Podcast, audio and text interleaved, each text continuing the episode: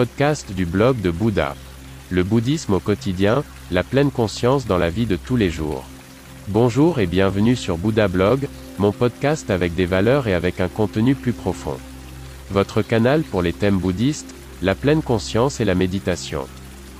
Je m'appelle René et je suis très heureux que vous soyez là. Pendant de nombreuses années, j'ai vécu dans un temple en Chine, j'ai été ordonné moine, j'ai étudié les arts martiaux et la philosophie du prince indien.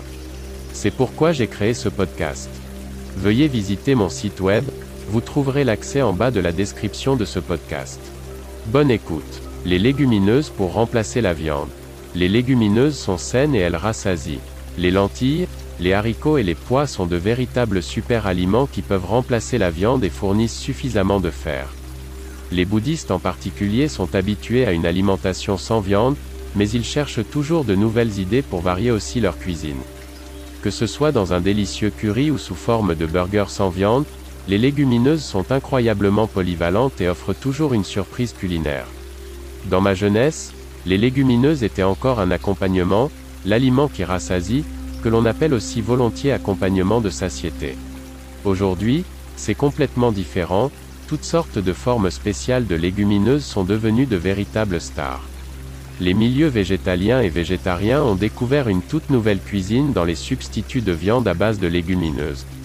Dans ce cas, les légumineuses sont souvent utilisées pour remplacer les pâtes, les pommes de terre ou le riz.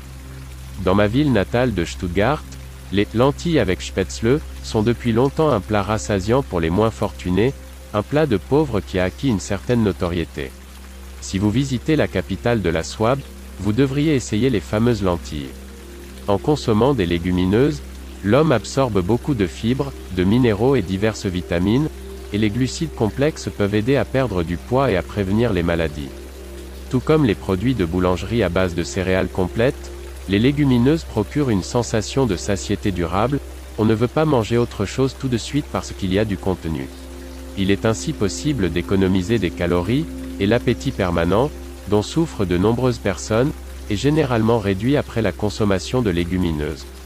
La consommation de légumineuses est particulièrement importante pour les personnes souffrant de maladies préexistantes telles que l'hypertension, le diabète, la goutte ou les rhumatismes, car selon la doctrine de la cure mère, toutes les maladies proviennent de l'intestin, c'est pourquoi les fruits sains issus de la cosse devraient être privilégiés sur la table, pour ma part, je suis sans réserve les enseignements du médecin Franz Xaver Mer, qui était le père de la cure mère. Les légumineuses sont en outre pauvres en graisse et constituent une source importante de protéines. La fève de soja, par exemple, est très appréciée en Asie en tant que source de protéines, et les produits à base de soja ont le vent en poupe en Europe. Dans les supermarchés, on trouve aujourd'hui des rayons entiers de bouillie de légumineuses, et l'houmous est de plus en plus apprécié. Il peut être tartiné sur du pain ou accompagné de légumes. Les personnes qui renoncent complètement aux produits d'origine animale peuvent couvrir leurs besoins en fer avec les légumineuses, car les légumes sains fournissent justement une grande quantité de fer. Toutefois, il faut toujours prendre des compléments alimentaires, notamment du fer. En matière d'alimentation, la règle est la suivante. Le chemin est le but. Celui qui cherche à satisfaire ses envies, qui mange sans modération, qui est paresseux et faible en force, Mara le fait tomber comme la tempête fait tomber l'arbre. Bouddha, nom d'honneur de Siddhartha Gautama 560 à 480 avant l'an 0. Merci beaucoup d'avoir écouté le blog de Bouddha. N'hésitez pas à visiter mon site web. À demain.